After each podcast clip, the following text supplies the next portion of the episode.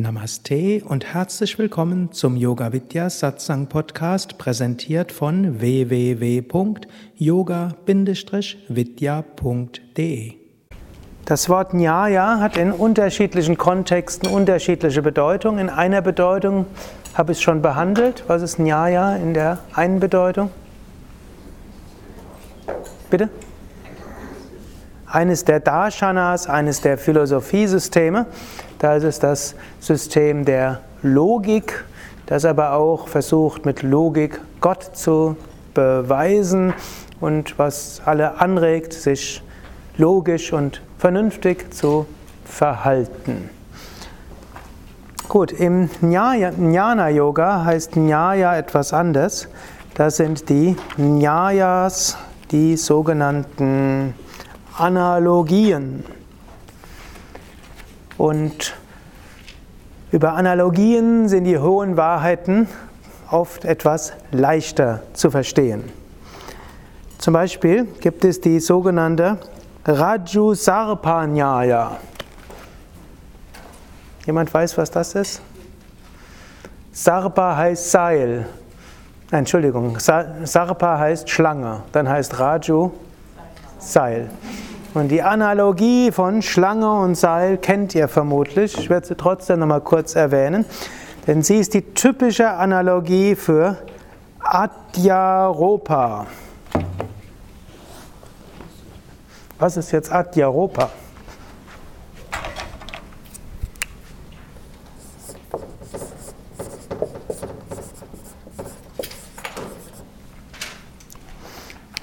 Adyaropa kann man am besten übersetzen als Projektion. Wir projizieren etwas auf etwas, was dem, was nicht so ist. Und Beispiel Schlange und Seil. In einem irgendwo in Indien gab es einen hm, älteren Herrn, der ist abends nach Hause gegangen und hm, trat auf etwas Rundes. Er sah, das war eine Schlange. Er sprang zur Seite, schaute an seine Ferse und merkte, blutete. Er war also gebissen worden. Und er schleppte sich noch bis ins Haus hinein, rief seine Kinder und äh, Frau und den Priester, weil er wusste, jetzt würde er sterben. Eine ältere Nachbarsfrau kam dazu und schaute sich die Wunde genauer an. Sie nahm dann eine Lampe und ging dorthin, wo der alte Mann reingegangen war. Und was sah er dort? Oder was sah sie dort? Ein Seil. Neben dem Seil war eine. Hm, bitte? Ja, nehmen an, war eine Hake. Und er ist eben in die Hake hineingegangen und äh, hineingesprungen oder aus, und hat sich daran verletzt und hatte dann gedacht, er wäre an der, die Schlange hätte ihn gebissen. Gut, die alte Frau geht zurück, geht ins Haus und sagt, äh, ihr könnt euch die Trauer für später aufbewahren. Hm, der ist nicht von der Schlange gebissen worden, sondern da ist nur ein Seil. Der alte Mann glaubt ihr das zunächst nicht und sie sagt, im Sterben kannst noch später, komm mal mit und zieht ihn aus seinem Totenbett raus und äh, dort sieht er, da ist ein Seil, keine Schlange. Jetzt Adyaropa ist diese Projektion einer Schlange auf ein Seil. Ist das Seil jemals zur Schlange geworden? Nein. Ist nachher das, die Schlange wieder zum Seil geworden? Auch nicht. Aber als der Mann die Schlange gesehen hatte, war die für ihn wirklich? Ja. Und seine Todesangst, war die wirklich? Ja. Wäre er vielleicht sogar an diesem Schlangenbiss gestorben? Vermutlich nicht. Obgleich, ja, es gibt, vielleicht Herzversagen. Es gibt ja Placebo und es gibt Nocebo. Wenn jemand annimmt, er nimmt irgendein Medikament und es ist nur eine Zuckerpille, dann kriegt er auch die Nebenwirkungen, die auf dem Medikament, die bei dem Beizettel drauf geschrieben sind. Okay, also Projektion. Hm? Und Placebo ist auch ein Beispiel, wie man eine Heilwirkung auf etwas projizieren kann. Das ist eine Analogie für so vieles. Natürlich ist insbesondere auch eine Analogie für Welt und Brahman. Die Welt, wie wir sie wahrnehmen, existiert so nicht. Es ist eine Projektion auf Brahman. In dem Moment, wo wir, die, Projekt, wie wir in der Projektion sind, erscheint uns die Welt sehr wirklich. Und jemand ist nett und das erscheint sehr wirklich. Jemand ist weniger nett, das erscheint manchmal noch wirklicher. Dinge sind schön, erscheint manchmal wirklich, manchmal unwirklich. Dinge sind schlimm hm, und so weiter. Aber es geschieht nicht wirklich, egal wie wirklich das uns erscheint. Das Seil wird nicht zur Schlange, egal wie wirklich die Schlange erscheint. Und das kann man als Grundprinzip erstmal nehmen und sich bewusst machen. Die ganze Welt, wie wir sie erleben, ist letztlich eine Projektion auf Brahman. Wir können es natürlich auch noch weitergehen, sich einfach bewusst machen, dass vieles, was man denkt über andere und was der Sinn von etwas sein mag, kann auch eine Projektion sein. So gelingt es einem, etwas aus Identifikationen hinaus zu gehen und etwas mehr mit äh, Gelassenheit an Dinge ranzugehen. Eine ähnliche Analogie es gibt dort drei Analogien, die die gleiche Richtung gehen. Mrigatrishna Nyaya. Das ist Fata Morgana in der Wüste. Man sieht etwas, was gar nicht da ist. Hat jemand schon mal eine Fata Morgana gesehen? Das ist schon. Gut, auf der Straße kann man es manchmal auch sehen, wenn es sehr heiß ist und dann schaut man weiter weg und dann sieht man irgendwas. Aber ich war mal in Ägypten und habe da auch mal in der Sahara mal geguckt, als ich da ein bisschen drüber geguckt habe. Das war schon faszinierend. Da hat man gedacht, da hinten ist ein Wald, Palmenwald. Aber da war nichts. Und diese Fata Morgana kann einen sogar ziemlich in die Irre führen. Kann, da sind viele Menschen schon dran gestorben, weil sie den Weg verlassen hatten, weil sie durstig waren und Hunger hatten. Und dann haben sie gedacht, ah, da ist eine Fahrt, da ist eine Oase. Geht mal hin und stirbt. So kann eine Projektion auch tödlich sein. Hm? So muss man auch aufpassen, ob öfters, was einem im Kopf kommt, einfach eine Fata Morgana ist. Und das gilt sowohl, man kann sagen, die ganze Welt auf eine gewisse Weise ist Fata Morgana, aber manchmal bekommt man auch irgendwelche Ideen im Geist, manchmal denkt man, es wäre eine Inspiration und manchmal ist es eine Fata Morgana. Und manchmal ist es eine Intuition. Woher weiß man, was es ist?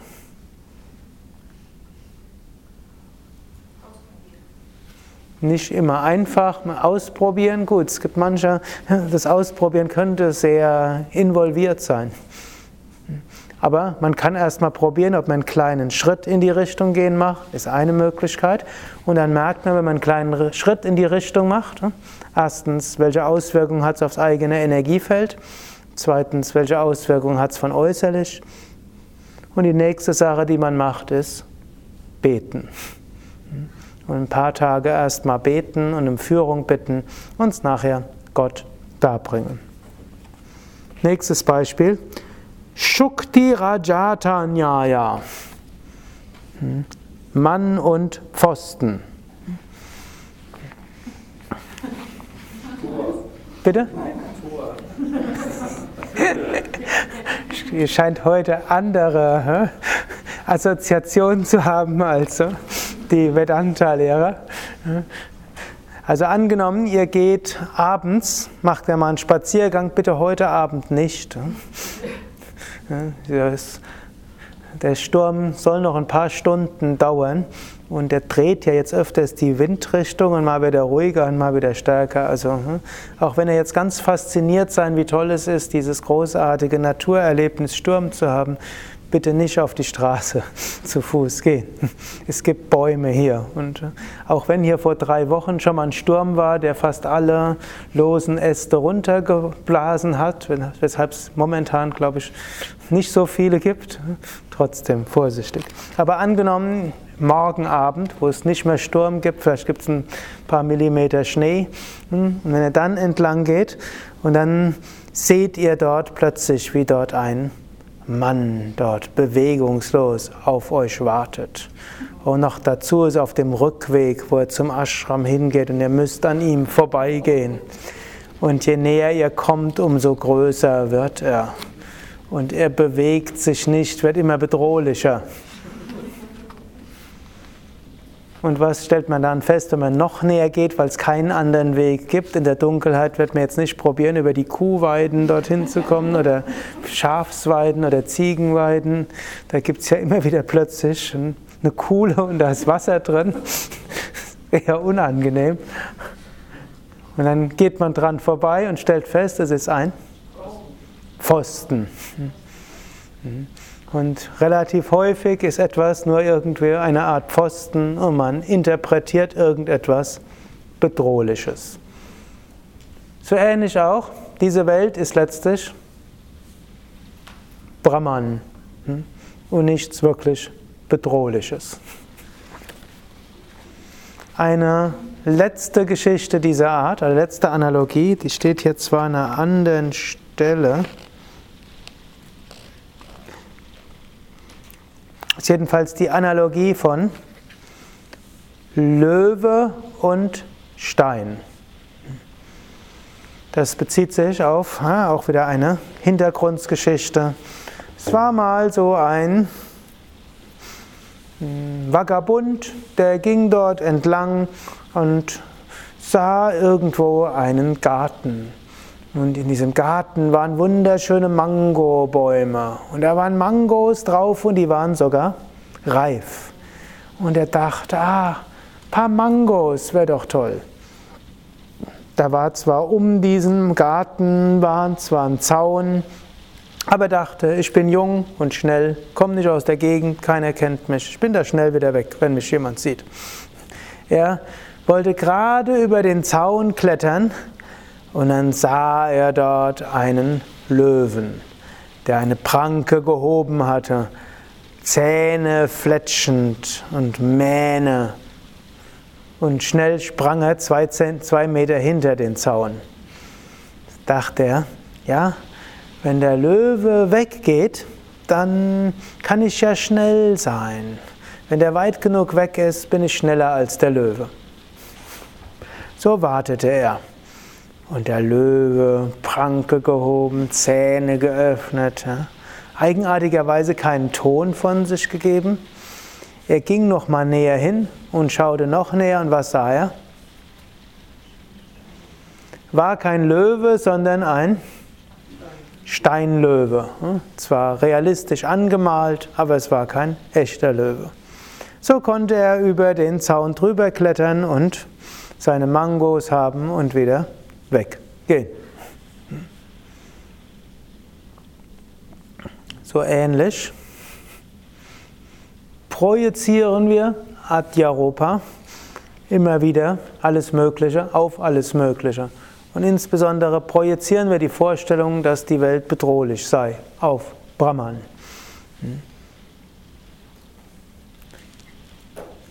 Und da ist ja oft die Frage, woher kommt die Welt? Woher kommt die Welt? Ich habe euch zwar die Analogie von Traum gegeben und Traum Brahmas und äh, das ist aber auch nur eine Analogie. In dieser Analogie hier, wann ist der Stein zum Löwen geworden? Bitte? Nein, wann ist der Stein zum Löwen geworden? Wann ist die, das Seil zur Schlange geworden? Gar nicht. Und wann wird der Löwe zum Stein? Gar nicht, denn es gab nie einen Löwen, also kann auch der Löwe nirgendwo hinkommen. Was ist die Ursache für die Existenz des Löwen?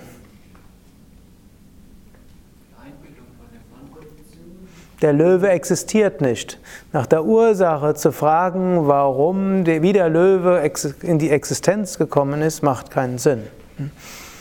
Das ist genauso sinnvoll wie nach der zu fragen, warum hat eine Krähe Zähne? Und wie hat eine Krähe Zähne bekommen? Warum hat eine Krähe Zähne? Krähe hat keine Zähne. Wie sind die, Krähen, die Zähne der Krähe entstanden? Gar nicht. Warum gibt es eine Welt? Es gibt keine Welt. Wie ist die Welt entstanden? Sie ist nicht entstanden.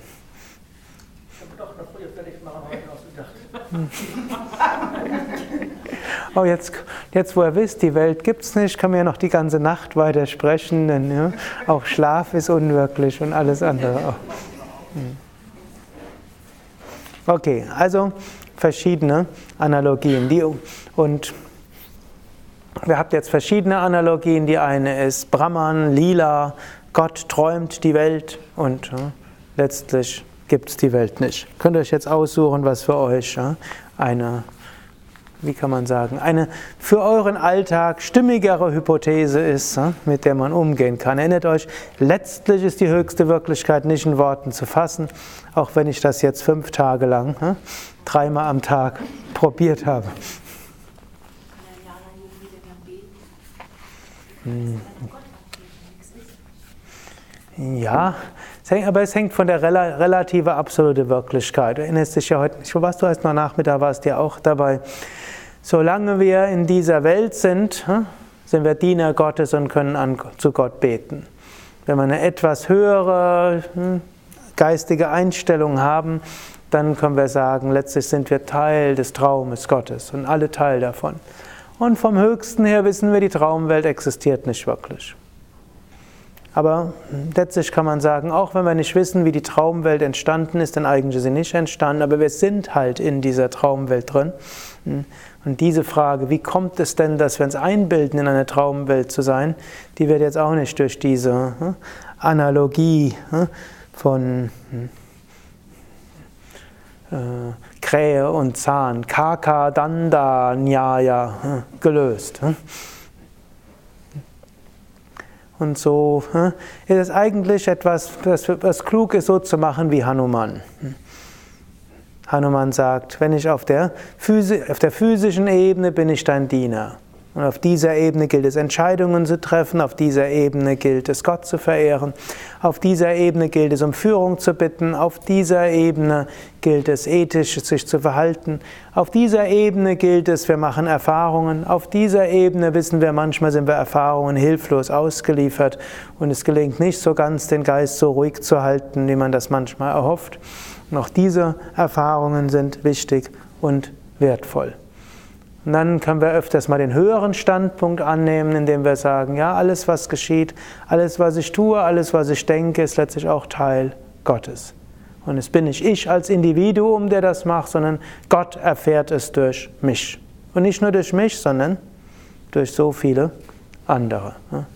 Nicht, dass vielleicht nachher ein Fetzen der Aufzeichnung kommt, dann Sukadev sagt, Gott wirkt durch mich.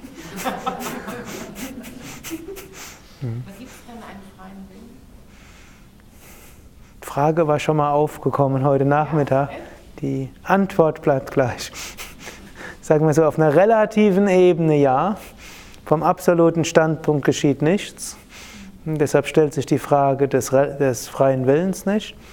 Auf einer relativen Ebene schon. Wir können uns in einer gewissen Bandbreite entscheiden. Vollständig nicht. Also angenommen, ich wollte mich jetzt entscheiden, 20 cm größer zu sein klappt nicht. Ich kann es zwar tricksen, indem ich hohe Absätze anziehe, wird aber komisch wirken. Und also Grenzen freien. Aber ich habe einen freien Willen. Ich habe zum Beispiel einen freien Willen, bis zum gewissen Grad, bis Viertel nach zehn zu machen, halb elf zu machen Oder ich hätte den freien Willen, dann zu sagen, wer, wer, ins Bett gehen will, kann ja ins Bett gehen. Dann nach kommen die tiefen und eigentlichen Lehren. Hm? Oder ich könnte sagen, 10 Uhr reicht für alle aus, ich gehe. Und hm, habe die eigentlichen Lehren ja längst schon gegeben. Deshalb ein gewisser freier Wille ist da.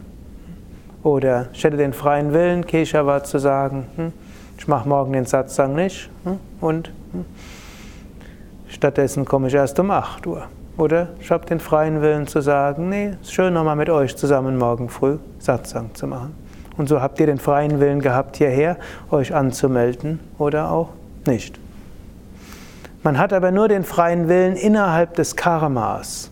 Wenn man sich für etwas entscheiden will, wofür kein Karma da ist, dann nutzt es auch nichts. Aber man weiß es manchmal nicht, dann muss man es eben ausprobieren. manchmal muss man etwas ausprobieren, um ein anderes Karma, als man denkt, zu erfahren.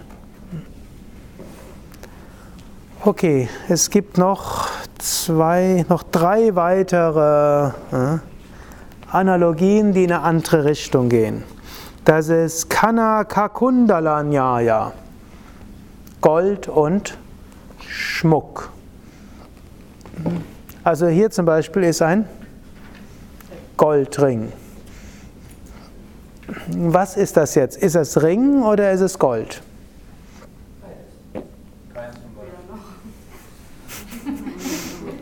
Jetzt zunächst mal gehen wir von der hochvedantischen ne, weg, sondern betrachten wir es mal vom hm, gesunden Menschenverstand, ja, aber den philosophisch ja, hinterfragten gesunden Menschenverstand.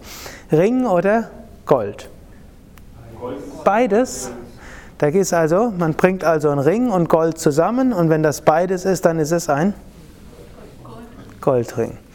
Jetzt Frage, kann, wenn ich jetzt hier von diesem Ring das Gold wegnehme, was bleibt übrig?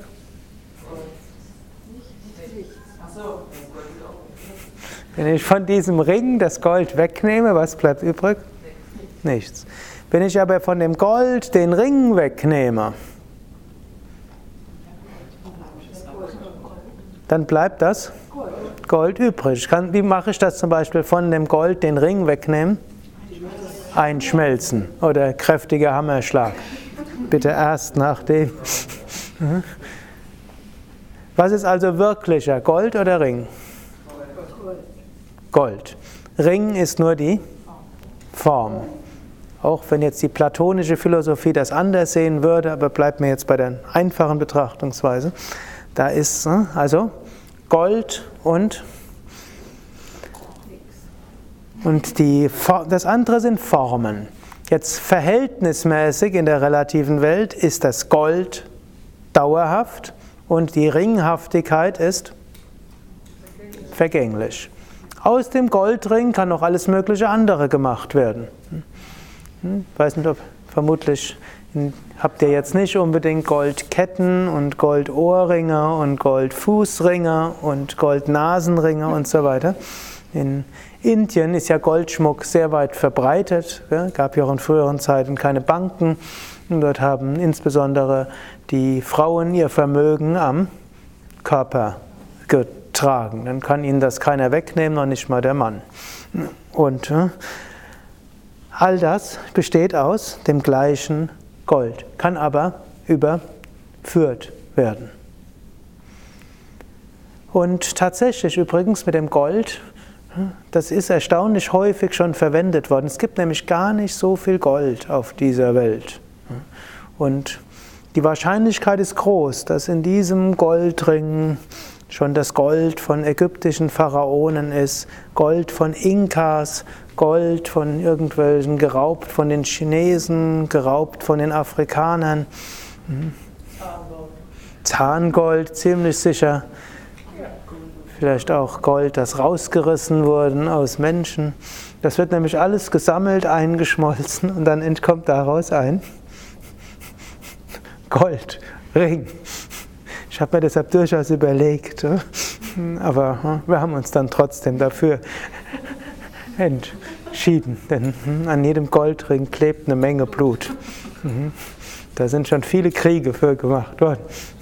Aber am Gold selbst, da ist kein Blut drin. Das ist rein. Gut, so ähnlich.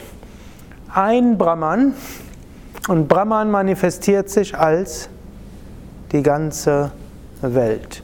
Letztlich sogar physikalisch besteht alles nur aus Elektronen, Neutronen, Protonen, die bestehen aus anderen Grundkräften. Ich glaube, es gibt irgendwie fünf oder vier Grundkräfte und manche versuchen die auf drei Grundkräfte zu reduzieren und letztlich sagen, dass alle Grundkräfte irgendwo Manifestation einer Grundkraft ist. Das ist mindestens der Versuch von manchen Physikern, das zu überführen. Sie haben es noch nicht geschafft, aber vielleicht gelingt es irgendwann. Und manche sagen ja auch, man kann die Quantenphysik so interpretieren, dass es eigentlich nur eines gibt, nämlich das Bewusstsein. Und es ist das Bewusstsein, welches die Materie schafft oder auch nicht schafft. Es gibt nämlich solche Versuche, je nachdem, was man misst, kann man entweder hm, den Ort oder die, wird ein Teilchen, entweder Teilchen oder Welle, hm, es ist alles nicht so festgelegt. Und so kann man das durchaus als Analogie nehmen. Hm? Es gibt nur Bewusstsein. Bewusstsein manifestiert sich auf verschiedene Weise. Oder nächste Analogie, Tontopf. Hier haben wir einen Tontopf. Und dort hinten haben wir noch einen Tontopf. Haben wir irgendwann noch einen kleineren oder größeren Tontopf? Hier steht Keramik, sagen wir, das wäre auch ein Tontopf. Oder wir könnten sagen, dieser grüne ist vielleicht auch Tontopf nur angemalt.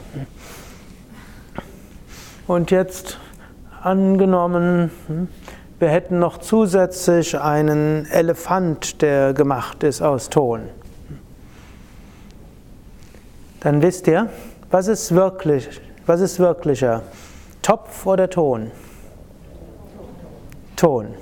Wenn ich den, Topf von, wenn ich den Ton vom Topf wegnehme, was bleibt übrig? Nichts. Wenn ich den Topf vom Ton wegnehme, bleibt der Ton. Jetzt äh, nehmen wir mal an, das wäre jetzt auch aus Ton, ist ja Keramik. Keramik besteht ja aus ähnlichen Materialien. Und jetzt sagt dieser kleine Tonbecher, sagt, Oh, da ist ein großer Tontopf. Ich bin nur so klein. Bitte tu mir nichts. Und der große Tontopf sagt, Oh, du bist aber schöner als ich. Du bist mehr bearbeitet, in größerer Hitze bearbeitet. Du bist so weiß. Außerdem trinken die Menschen aus dir. Ich bin einfach nur da. Und dann kommt noch so ein Plastiktopf in mich hinein. Dann sagt er, aber dafür bist du ständig umgeben von einer wunderschönen Orchidee. Letztlich bestehen alle Tontöpfe und Tonfiguren und Tonbecher aus Ton. Und die Becherhaftigkeit, die Tonhaftigkeit, die Becherhaftigkeit und die Topfhaftigkeit und die Figurhaftigkeit ist nur vorübergehend. Es wäre klüger, man identifiziert sich mit seiner wahren Essenz, anstatt mit seiner sich ändernden Form. So auf diese Weise, Körper ist Form. Nimmt man vom Körper Brahman weg, was bleibt übrig? Nichts. Nimmt man aber von Brahman den Körper weg, was bleibt übrig? Brahman. Nimmt man von der Psyche Bewusstsein weg, Prajnanam Brahman, Psyche ist Bewusstsein. Was bleibt übrig? Psyche ohne Bewusstsein? Nichts. Nimmt man von Brahman die Psyche weg, was bleibt übrig? Brahman. Und so gibt es einen Brahman, so viele Psychen, so viele Körper, aber Psyche und Körper sind letztlich auch nur Manifestationen von Brahman. Jetzt kann man sich identifizieren mit der Körperhaftigkeit und der Psychehaftigkeit. Und so ändert sich alles und man kann sich vergleichen. Der ist klüger als ich, der ist dümmer als ich, der ist böse zu mir und so weiter. Oder man erkennt, wir sind alle aus Brahman. Letzte Analogie in der Art ist Welle und Meer. Wenn man jetzt ans Meer gehen würde, würde man vermutlich große Wellen sehen. Was ist jetzt der Unterschied zwischen Welle und Meer? Meer, Welle ist eine Form des Meeres. Angenommen, man nimmt jetzt das Meer von der Welle weg, was bleibt übrig? Nichts. Angenommen, man nimmt die Welle vom Meer weg, was bleibt übrig? Meer. Aber wenn ich jetzt einen kleinen Eimer nehme ne, und ins Meer gehe und da ein Eimerchen Wasser rausnehme, habe ich auch Meer. Hast du auch Meer? Ja. Hast du weniger Meer?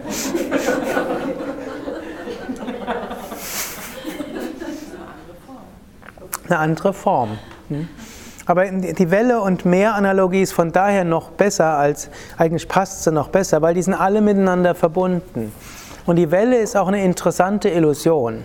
Das sieht so aus, als ob dort eine Welle zu einem hinkommt. Es stimmt aber nicht, es kommt keine Welle von dorthin. Das Wasser geht hoch und runter und zwar an der gleichen Stelle immer wieder.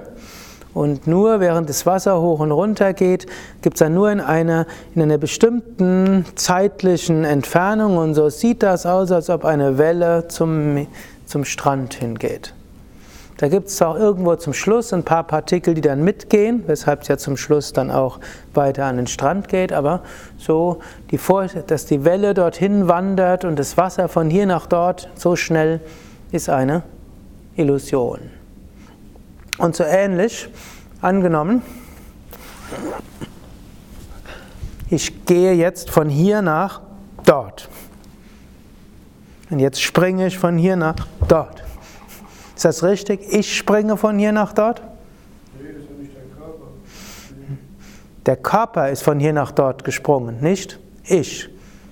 Ich als Brahman bin überall. Ich bin schon da. Ich springe, nur der Körper springt von hier nach da und dann entsteht die Illusion, als ob ich von hier nach dort gegangen bin. Ich war schon da. Wenn die Welle scheinbar dorthin geht, ist nicht so, dass die Welle wirklich dorthin geht, sondern es ist nur mehr dort und es entstehen Bewegungen, die die Illusion auslösen einer sich bewegenden, also einer gleichmäßig zum Ufer hinströmenden hm, Welle.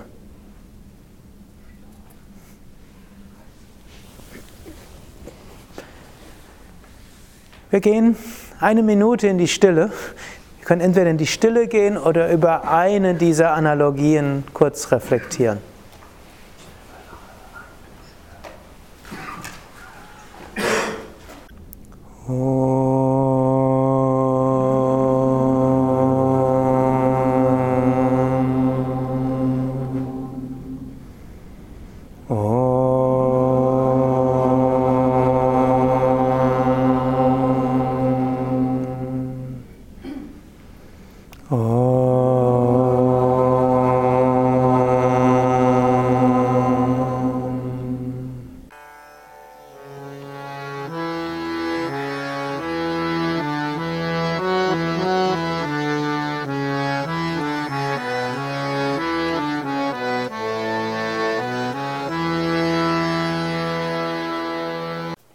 Das war die aktuelle Ausgabe des Yoga Vidya Satsang Podcasts.